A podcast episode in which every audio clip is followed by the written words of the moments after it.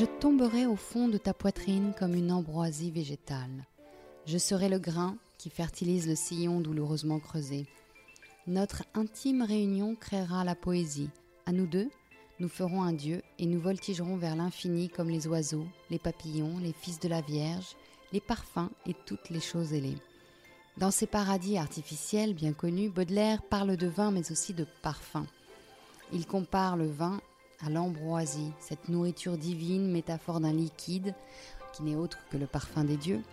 De l'Égypte ancienne au vignoble d'aujourd'hui, Richard Pfister, œnologue de formation, a créé un pont entre deux mondes, celui des arômes et des odeurs, pour mieux comprendre et surtout mieux sentir ce breuvage mythologique qui anime notre civilisation depuis la nuit des temps.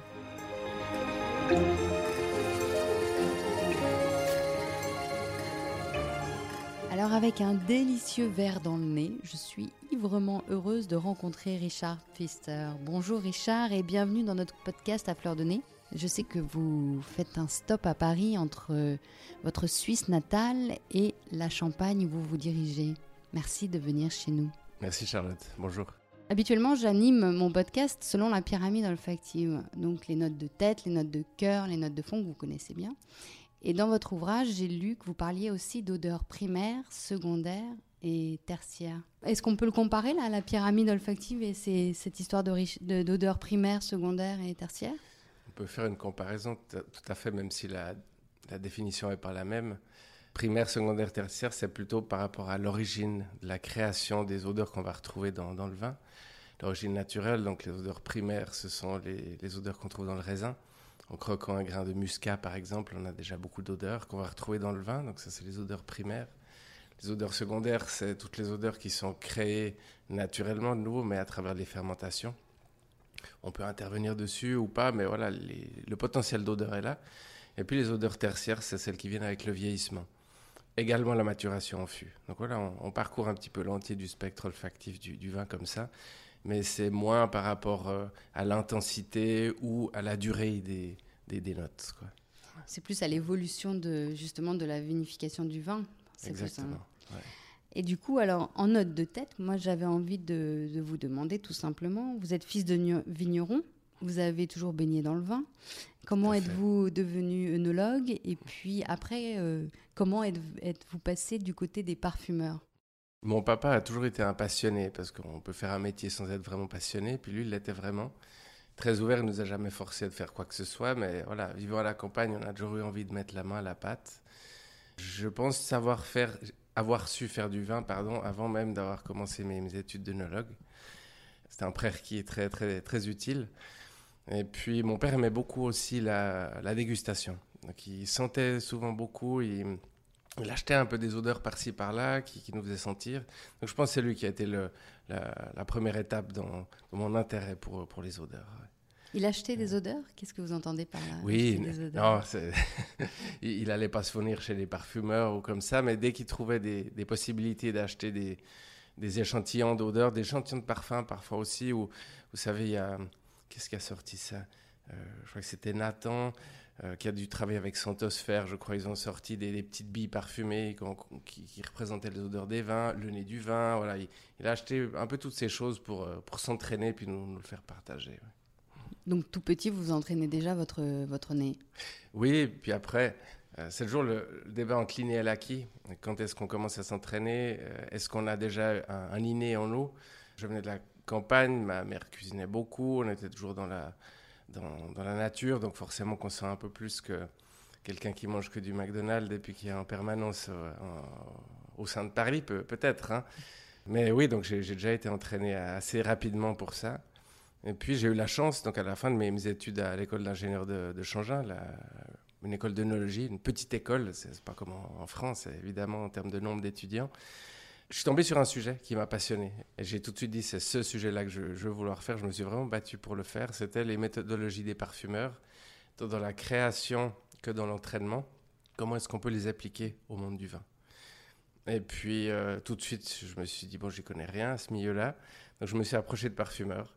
Euh, l'un d'entre eux, deux en particulier, mais surtout l'un d'entre eux m'a accueilli à, Genève. Puis j'ai passé pas mal de journées à sentir. Il, me parlait de son métier, puis c'était vraiment un passionné lui, lui aussi.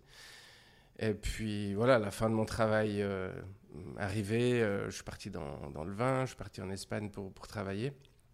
Et puis les hasards de la vie, sur, le, moment, ne sont pas trop positifs. J'ai eu un gros accident de, moto m'a fait me poser pas mal de questions. Et puis je me suis retrouvé quelques mois dans un lit d'hôpital. Et le parfumeur en question a eu l'impression qu'il y a quelque chose qui m'était arrivé, mais il ne savait pas quoi. Je ne lui avais rien dit. Hein.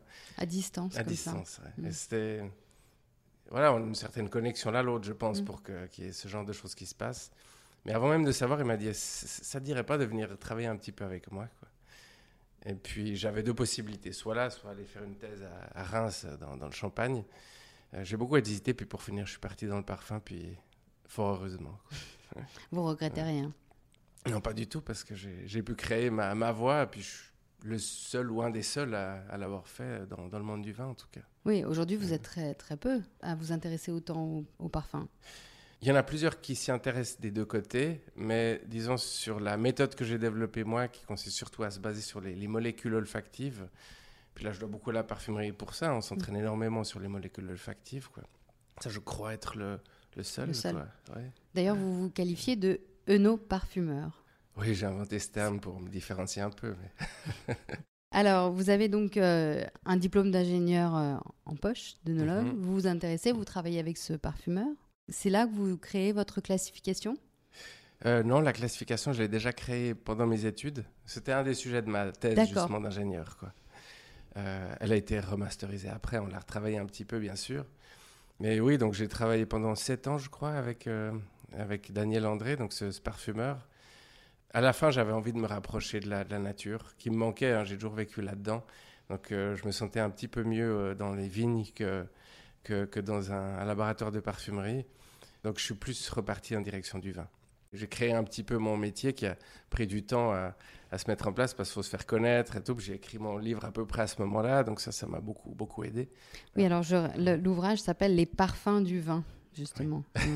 C'est hyper intéressant. On va y revenir justement. Alors, quelle est cette classification euh, spécifique que vous avez euh, mis en place?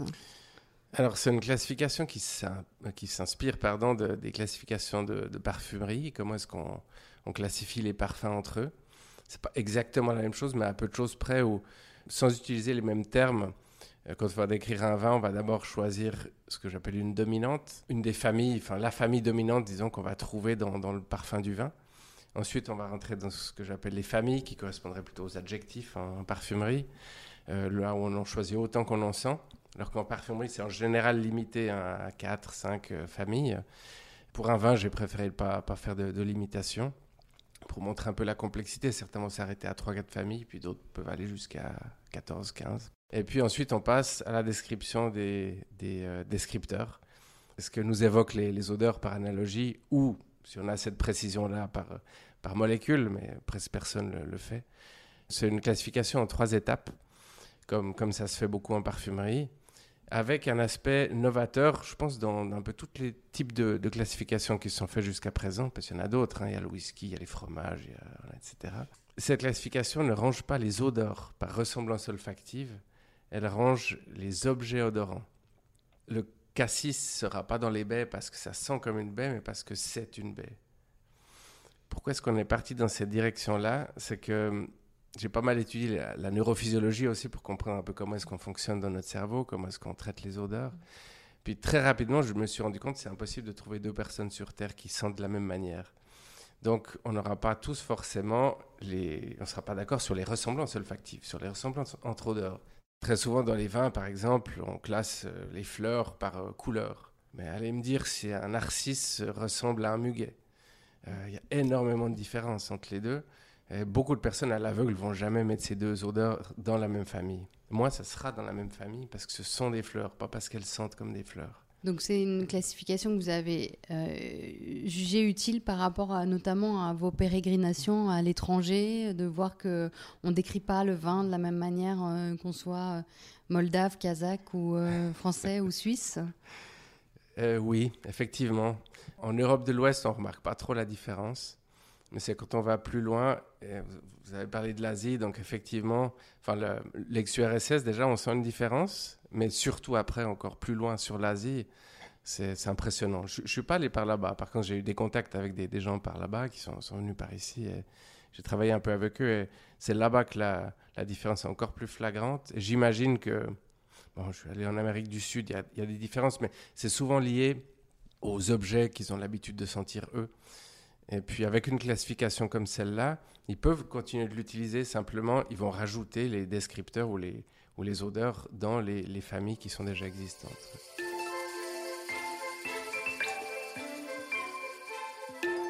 Moi, j'ai trouvé dans votre ouvrage des choses très étonnantes, des odeurs très étonnantes comme euh, la sueur du cheval, le, le vernis à ongles, euh, le pétrole. On sent ce genre de choses euh, dans le vin?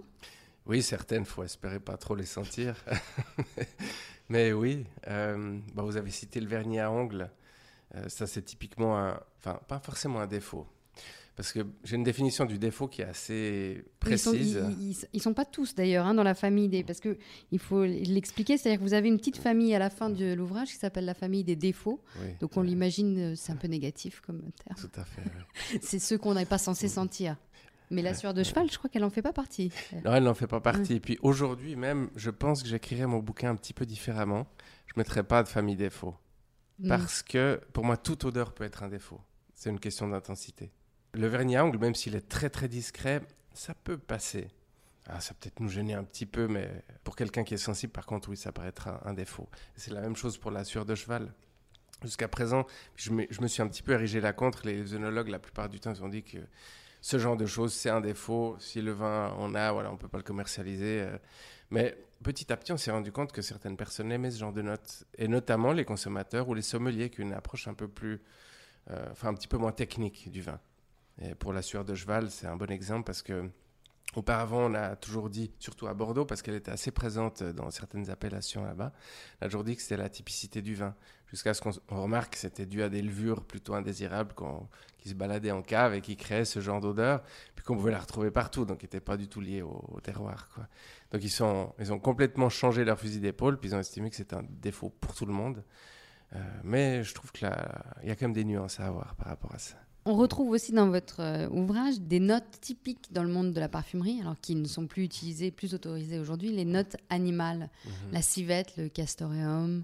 Même le musc, même, si même le musc, dont on parle beaucoup. Mais, mmh. ouais. Pourquoi est-ce que je les ai mis là-bas? Parce que je les sens dans les vins.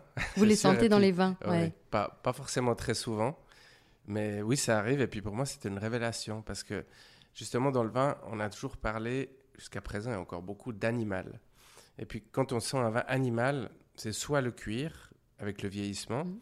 soit cette fameuse odeur de sueur de cheval. Puis je trouvais que c'était vraiment très limitatif, limitant de, s'arrêter à ça. Et puis j'avais l'impression de sentir beaucoup d'autres notes euh, animales que, que, que celle-là. Là. Et puis j'ai trouvé un peu mon, bonheur justement dans les matières premières de, parfumerie. Je, je, trouve intéressant d'ajouter d'autres odeurs que le commun du mortel ne connaît pas forcément pour montrer qu'il y a encore... Euh, beaucoup, beaucoup de choses à sentir et que le champ des possibles est vraiment très grand. Puis, en particulier dans la famille animale, dans, dans les vins. Oui. Vous avez eu du coup des chocs olfactifs comme ça en travaillant avec le parfumeur en, Tout d'un coup, vous sentiez une, une odeur euh, et vous retrouviez un vin? Parce que l'intérêt du parfumeur, c'est de sentir les odeurs séparément, retenir chaque odeur séparément, lui associer un souvenir, une mémoire. Vous, vous avez fait l'inverse en fait. Vous, vous êtes d'abord formé au vin et après vous avez essayé de retrouver séparément ces odeurs dans la palette du parfumeur? C'est juste, même si le lien entre l'œnologie et la parfumerie, euh, je ne l'ai pas fait tout de suite d'un point de vue vraiment olfactif. Pour moi, c'était deux, deux, deux, environs assez, deux, deux environnements pardon, mmh. assez différents. Et c'est après un certain temps que je me suis vraiment rendu compte des ponts qu'on pouvait faire. Même si au début, j'ai quand même écrit ma, ma, thèse sur le sujet, mmh. il a fallu un peu de temps pour que je réussisse à faire ce, ce pont dans, dans ma tête c'est quand même des, des environnements très différents, bon, en termes d'alcool, en termes d'intensité aussi. Après quelques temps, j'ai eu des révélations, surtout au niveau des molécules. Et puis c'est ce qui manquait un petit peu dans le vin, parce que j'ai toujours trouvé que la dégustation du vin était très approximative. Ce qui m'intéressait plus, moi, c'était la, la, précision, puis je la, je la rencontrais pas beaucoup dans le vin. Et puis c'est un peu ce que j'essaie d'apporter maintenant. Et l'idée de votre classification, c'est peut-être aussi d'aider un peu votre profession à évoluer? C'était un peu cet objectif-là que vous aviez? Oui, au début, je ne l'imaginais pas pour améliorer la production, mais surtout d'écrire et puis mieux communiquer avec le, public entre à l'intérieur d'une entreprise, etc. Quoi. Ça permet aussi de l'améliorer, d'améliorer la, connaissance du vin, donc améliorer sa, sa, fabrication, parce que ça ouvre l'esprit des vinificateurs, des vignerons, des œnologues, puis se rendre compte qu'il y a quand même pas mal de choses dans un vin, et puis plus on connaît un produit, meilleur on est en général pour le, pour le produire, et souvent plus on a de, de, plaisir aussi. Mm. C'est pas toujours le cas, mais très souvent. Hein, on a une idée justement de combien de molécules odorantes différentes vous avez dans un vin? Il peut y en avoir jusqu'à un millier environ. Ah oui, beaucoup plus qu'en parfumerie finalement. Enfin, bah, ça dépend. Ça oui, dépend ce qu'on utilise, vous me direz. Mais... mais oui, si on mélange, disons, des matières premières naturelles, bon, en parfumerie, on va y arriver assez vite. Mm. Mais oui, sur les molécules rajoutées, effectivement, il y, en a plus. Et ça, les, les, les viticulteurs, les vignerons, euh, les œnologues, ils en avaient conscience? Non. non. parce que quand, quand, on écrit un vin, de toute manière, même par analogie, je parle même pas de molécules, c'est rare de voir une description avec plus de 6 ou 7 odeurs. On peut aller vraiment beaucoup plus loin. Voilà. Demain, voilà, je, serai en Champagne, puis j'aime bien ce, ce produit, ce, vin, parce qu'il a une grande complexité, quand, c'est des champagnes de qualité, parce qu'il y, a vraiment de tout. Hein. C'est un des, vins dans lequel j'ai trouvé le plus de, complexité. Et puis, pour l'une des maisons que je vais voir, euh, ils me demandent de décrire certaines de leurs cuvées. Je sors une bonne trentaine, ah non, une quarantaine d'odeurs différentes. Je parle pas de molécules, hein, là, uniquement d'odeurs. Si on prend son temps, on, sort beaucoup de choses.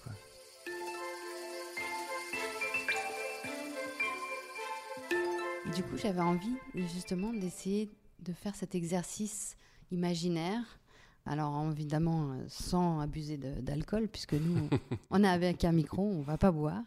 Est-ce que vous seriez capable de nous, de nous guider en imaginant que là, on ouvre une bouteille de vin et on se verse un verre de, vin? Comment est-ce que vous, Richard Pfister, vous allez le déguster en prenant en compte votre classification, mais aussi tout cet exercice d'olfaction Quelles sont les odeurs que vous pouvez sentir?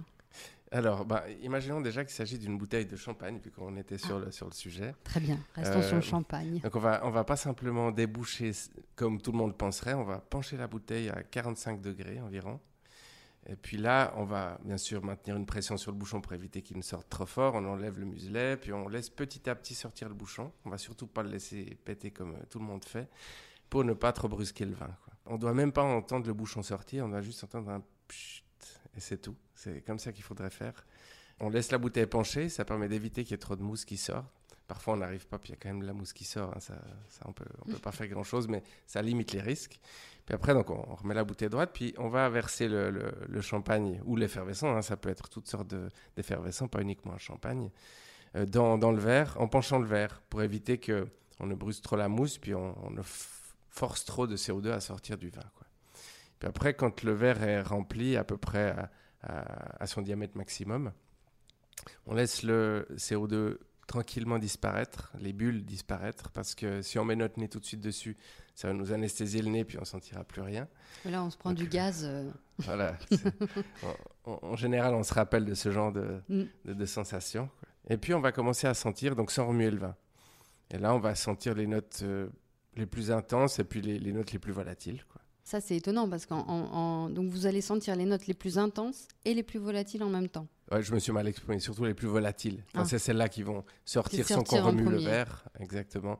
Puis ensuite, on va remuer le verre pour voir s'il y a une différence. Il n'y a pas une énorme différence, mais il y a quelques autres notes qui vont arriver qui sont moins volatiles et qu'on va forcer à sortir en, remuant le verre. Alors, par exemple, sur un champagne, sur les notes volatiles, vous avez quoi comme odeur qui sortent Quel type d'odeur vous avez moi, je dirais assez végétal et assez espéridé.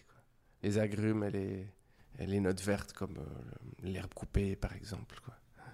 C'est un peu les premières qui vont, qui vont sortir. Après, là, on parle d'un champagne relativement jeune aussi, parce qu'il y aurait d'autres notes qui sortiraient effectivement s'il avait déjà un certain vieillissement, puis ça serait un profil différent. Quoi. Puis après, en remuant, donc on va renforcer encore les notes, euh, les agrumes.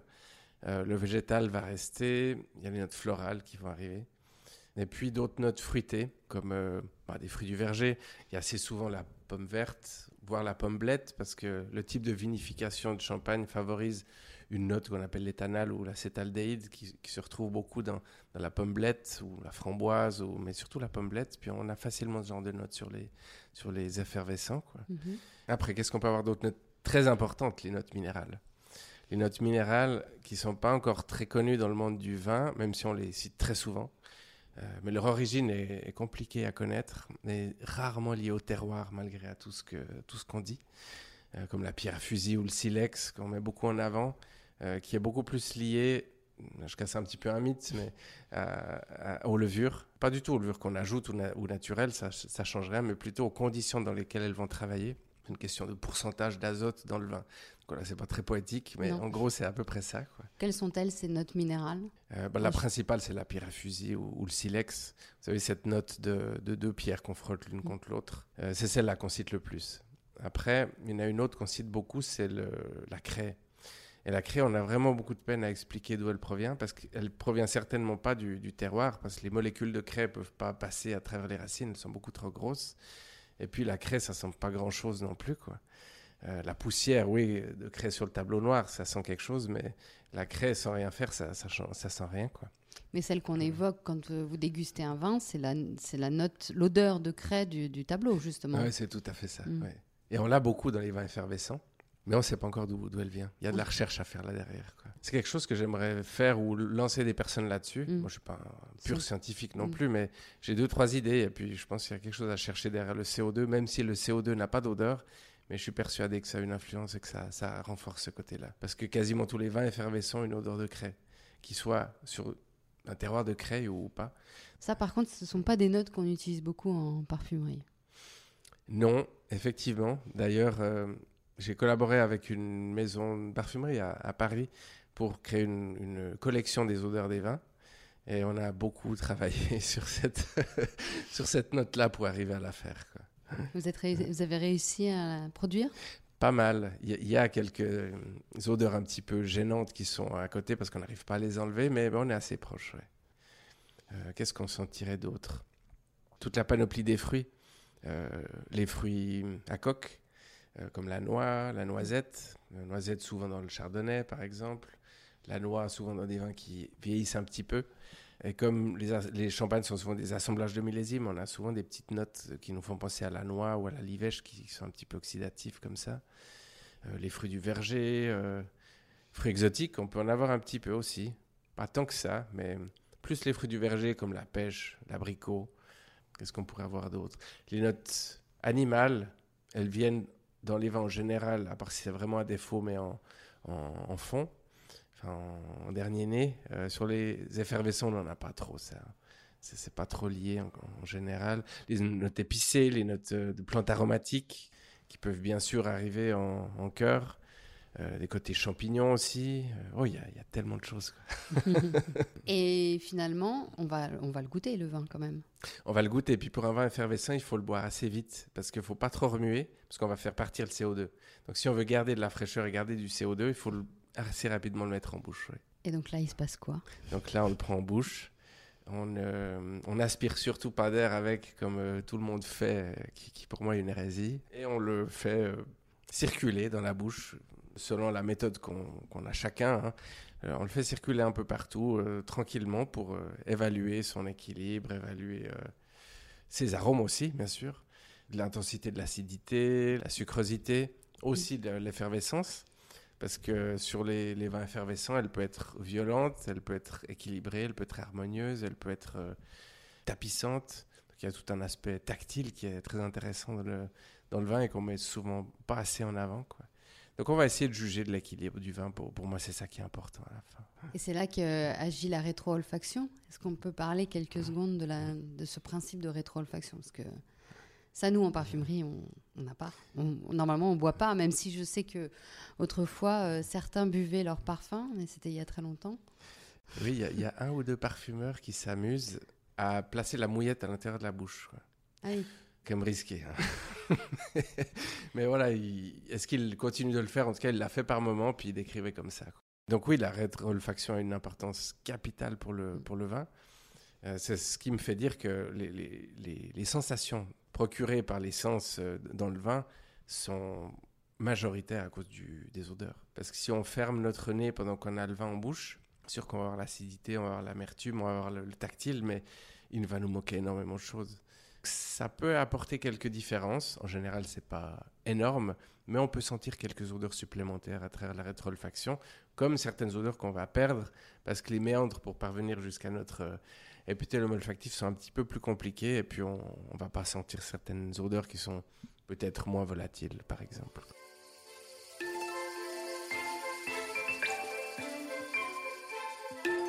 Alors, on, parlait justement tout à l'heure euh, des Égyptiens, de, des gens qui, autrefois, on, pouvait consommer le, parfum. Est-ce qu'on a une idée de l'évolution olfactive des vins depuis l'Égypte ancienne?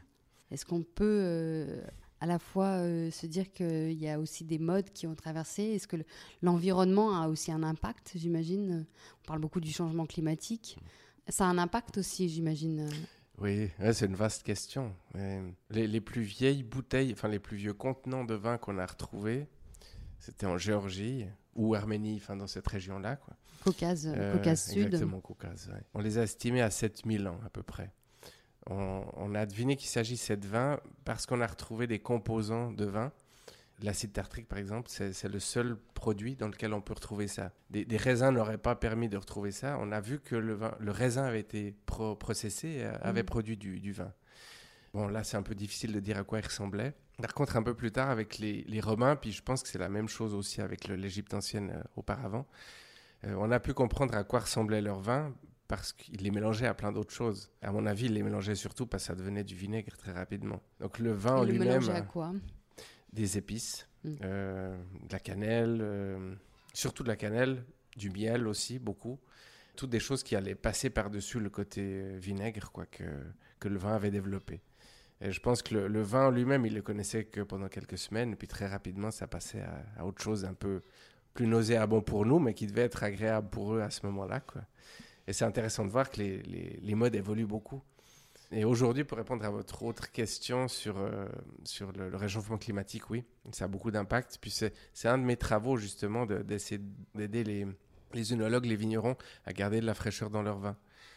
C'est pas si évident à faire, surtout en travaillant au niveau de la vigne, sur le feuillage, sur, sur plein de choses qui sont pas trop connues du grand public, mais en conduisant la vigne un petit peu différemment, les dates de récolte, bien sûr, et puis sur certains cépages, faire en sorte qu'on garde plus de fraîcheur, qu'on qu'on est en train de qui, est en train de disparaître aujourd'hui dans, dans, les vins.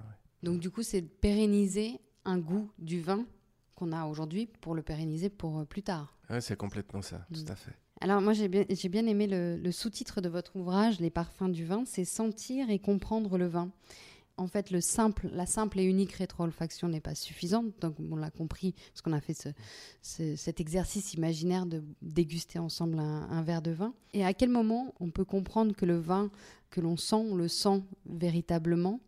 Et j'aimais beaucoup aussi cette idée de se dire que si on ne le sent pas, on ne le comprend pas. En fait, c'est un peu ce que vous dites en sous-titre. Disons que c'est important de le sentir déjà seul, sans le prendre en bouche parce que là, on va être vraiment concentré sur les odeurs sans être influencé par le goût, la texture, voire même la, couleur. Quoi. Mais après, pour le comprendre vraiment, du moins dans toute sa plénitude, c'est après l'avoir recraché ou surtout après l'avoir avalé. Parce qu'en recrachant, il va nous manquer un tout petit quelque chose, notamment le passage du vin dans, le, dans, la gorge, quoi, mm. qui, euh, qui apporte aussi euh, une sensation. Donc, euh, c'est le seul moment où on, on a vraiment l'entier du, vin, c'est après l'avoir euh, avalé, et pas mal de secondes après, parce que on va encore sentir la, persistance du vin, qu'elle soit gustative, tactile ou surtout olfactive, après euh, bien quelques nombreuses secondes. Puis plus on va attendre avant de voir cette sensation disparaître, plus c'est signe de qualité pour le vin, à part s'il s'agit d'un défaut qui est persistant, disons. Et du coup, vous, vos projets, là, vos prochaines, euh, vos prochaines vendanges, quelles sont-elles? Euh, mes projets, c'est bah, de recommencer à voyager un peu. Ouais, Parce que c'est un peu le cas de tout le monde. Hein, mais euh, vous, vous voyagez beaucoup? Vous voyagez beaucoup euh, pour le, le, travail? Oui, ben, deux tiers de mon temps à peu près. Un tiers en Suisse, donc là, c'est pas des grands voyages. un tiers en France, des voyages un petit peu plus lointains, puis un tiers dans d'autres pays, surtout en Europe, Europe de l'Est principalement. Je me réjouis beaucoup de ça parce que J'ai beaucoup fait envoyer des échantillons par la poste, euh, mais c'est jamais la même chose que quand on est sur place, bon, d'un point de vue technique, parce qu'on voit pas les vignes, on voit pas ce qui se fait en cave, mais aussi de partager avec les gens, ça c'est énorme, et ça, ça manque beaucoup. Mmh. Dans votre euh, grand projet de, de nos flairs, justement, quelles sont les, les prochaines envies euh, de développer le pont entre la parfumerie et, la, et, et l'œnologie? Ça sera de faire traduire mon livre dans d'autres langues. J'ai plusieurs idées en tête, et puis l'anglais devrait venir assez vite normalement. Et puis après ça, ça sera euh, de me reconcentrer sur ma collection des odeurs des vins, parce qu'elle est prête, donc il euh, faudra que je me reconcentre un petit peu là-dessus. J'ai d'autres projets qui se sont immiscés entre-temps, mais d'ici quelques années, d'ici deux ans, trois ans peut-être, on, verra. Vous avez l'impression, en toutes ces, toutes ces années de collaboration avec des parfumeurs, d'avoir euh, vraiment développé votre nez? Ah, énormément, oui. De sentir plus quand vous sentez un vin Oui, mais c'est. Ou c'est de mettre des noms sur les odeurs ah, c'est les deux à la les fois. Deux. Oui. Après, j'ai continué encore à, m'entraîner hein, plus spécifiquement dans les molécules qu'on va trouver dans les vins. Mais ça, je le dois à la parfumerie qui, qui m'a ouvert l'esprit complètement par rapport à ça. Est-ce qu'il y avait des, odeurs qui étaient qualifiées euh, par les œnologues qui en réalité correspondaient à d'autres euh, à d'autres odeurs en parfumerie? Ah oui, tout à fait. Le, plus intéressant, c'est les odeurs végétales, qui dans le vin sont considérées comme des défauts, enfin qui étaient considérées comme des défauts, qu'on va commencer à rechercher maintenant, à mon avis, à, parce qu'elles amènent de la fraîcheur, complètement, mm. oui. Euh, alors que dans, dans le parfum, on, parle de notes vertes ou il y a différentes notes vertes qu'on va rechercher dans, dans, certains parfums qui sont même importantes pour apporter de l'équilibre. Donc, c'est peut-être la, la, première famille sur laquelle je me suis pris un peu de bec avec le, le milieu du vin au début. Euh, quand je suis revenu dans le monde du vin, j'ai beaucoup parlé de notes végétales, qui, est la façon de traduire vert, disons, dans, le monde du vin. Et ça passait pas. Quoi. j'ai dû vraiment l'expliquer pour montrer qu'il y avait des odeurs végétales intéressantes euh, qui n'étaient pas que dues à des manques de maturité dans, dans, dans la vigne. Et petit à petit, ça passe, mais les, les habitudes sont longues à, changer. Mm. Un grand merci Richard. Grâce à vous, je pense que nos chers auditeurs ne dégusteront plus jamais un verre de vin comme avant.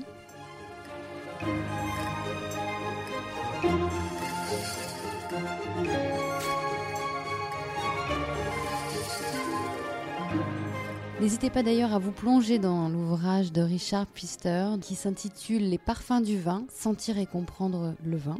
Et faites-nous part de votre prochaine euh, dégustation olfactive. Merci beaucoup, à très vite.